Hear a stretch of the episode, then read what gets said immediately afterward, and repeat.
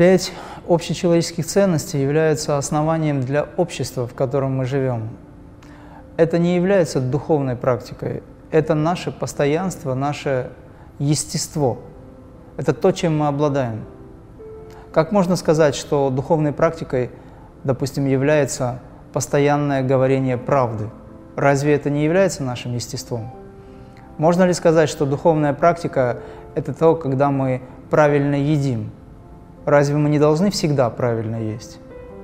Можно ли сказать, что духовная практика – это помощь своим близким или себе? Это естественные процессы.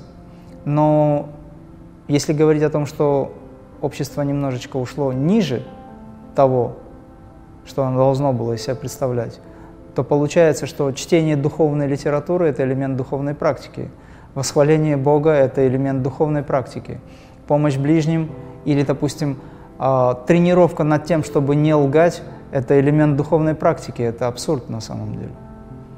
Мы настолько, получается, деградировали – Общечеловеческие ценности – это сатья, дхарма, према, шанти, ахимса, стремление к истине или быть выражением истины. Разве человек не является выражением истины? Разве, разве его тело настолько а, является греховным, что оно не излучает этот принцип истины? Все омрачает ум, все портит ум. Поэтому духовная практика заключается в том, чтобы работать и контролировать ментальный план – мир эмоций, в свою очередь, который влияет на тело. Само по себе тело является источником света, потому что тело соткано из жизнетронов, атомов, за которыми стоит сам Творец, все более и более тонко проявленный. И это не является греховным, это не является чем-то очень плохим. Однако тот, кто присутствует в этом теле, и тот, кто главенствует, вот он либо хорош, либо плох в действиях. Использует этот инструмент как хочет. Если ум чист, то он следует пути дхармы, долга праведности, стремится к безусловной любви, личность эго. Это и есть духовная практика. Обойтись без духовной практики в современном мире чрезвычайно сложно, потому что современный мир, он так устроен, что если ты ничего не делаешь, то ты уходишь назад. Поэтому в Святых Писаниях в Коране сказано «два шага вперед, один назад». Для чего один назад? Для осмысления, чтобы не торопиться. Но два шага вперед. А если человек ничего не делает, он делает два шага назад, один вперед, может быть. Он уходит назад. Когда мне задают вопрос, можно ли пропускать практику, я говорю, в силу обстоятельств вы можете пропустить практику.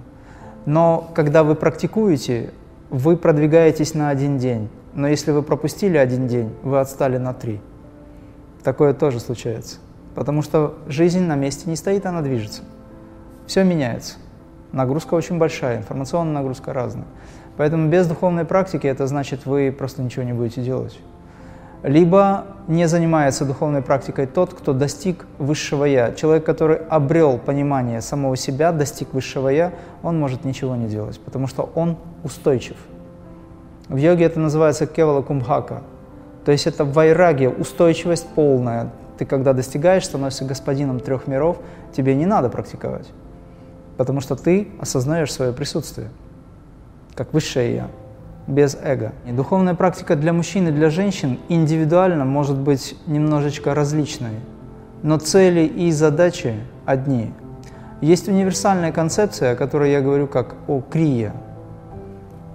В ней методы одинаковые как для мужчин, для женщин, потому что это универсальная концепция.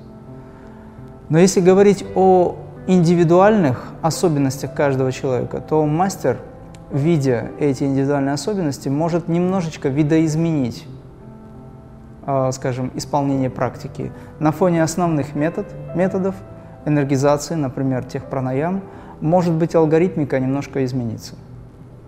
Это в силу особенностей каждого человека, его личных каких-то качеств. Это делается уже на более высоком уровне, на продвинутом уровне. Но базовые принципы все остаются. Потому что душа, она очень много раз воплощалась и в мужское тело, и в женское тело. Поэтому, если мы говорим о таких возвышенных методах, как о крия, там не имеет значения. Вы просто выполняете то, что вам дано. Однако алгоритм для выполнения каждой может быть по-разному да, для себя взять. Это уже мастер решает.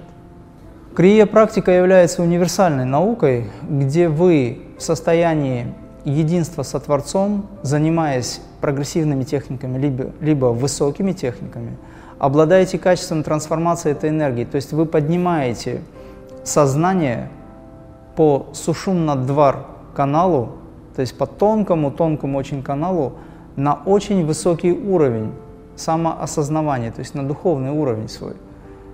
И таким образом вы не то чтобы отсекаете, вы поднимаетесь над всеми привязанностями. То есть, проще говоря, вы можете применить что-то, будучи свободным от этого. Вы можете принять что-то, будучи свободным от этого.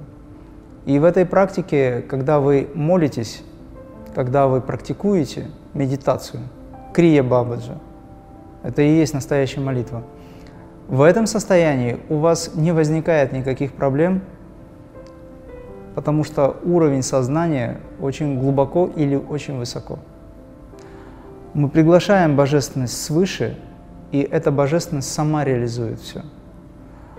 В обычной школе йогической, допустим, взять раджа-йогу метод, мы поднимаем эту энергию снизу вверх, и тогда должны научиться контролировать то, что возникает в чакрах. Все те привязанности, которые возникают, потому что энергия питает, пробуждает – энергия дает, скажем так, то, что называется активность, и все, что в чакре записано, то и начинает быть активным. И очень сложно людям удержать эту огромную силу. Тогда начинаются проблемы. И учитель, мастер, должен компенсировать это. Мне приходилось несколько раз принимать участие в том, чтобы трансформировать, помочь трансформировать людям ту безудержную силу, которая возникала, когда люди занимались поднятием кундалини, на самом деле его пробуждают, эту энергию, но они занимались поднятием кундалини различными способами пробуждения, механически занимаясь этой практикой, высвобождали эту энергию, потом не знали, что с этим делать. И были неадекватны в обществе. Это и мужчины, и женщины. И тогда приходилось помогать им уравновесить эти начала, чтобы это прекратилось, потому что это было совершенно некрасиво и неадекватно, и для них очень странно, а главное бесконтрольно. Поэтому, когда вы приглашаете Божественное свыше, оно само все контролирует. Так устроен метод крия. Ваша задача стремиться к Богу, а Бог приходит. Проще говоря, та высокая духовная трансцендентальная сила, она нисходящим потоком – вычищает все то, что в человеке должно быть очищено или трансформировано. Это не значит, что она делает только, но с ее помощью вы трансформируетесь в практике, занимаясь крия. Это принципиально другой метод.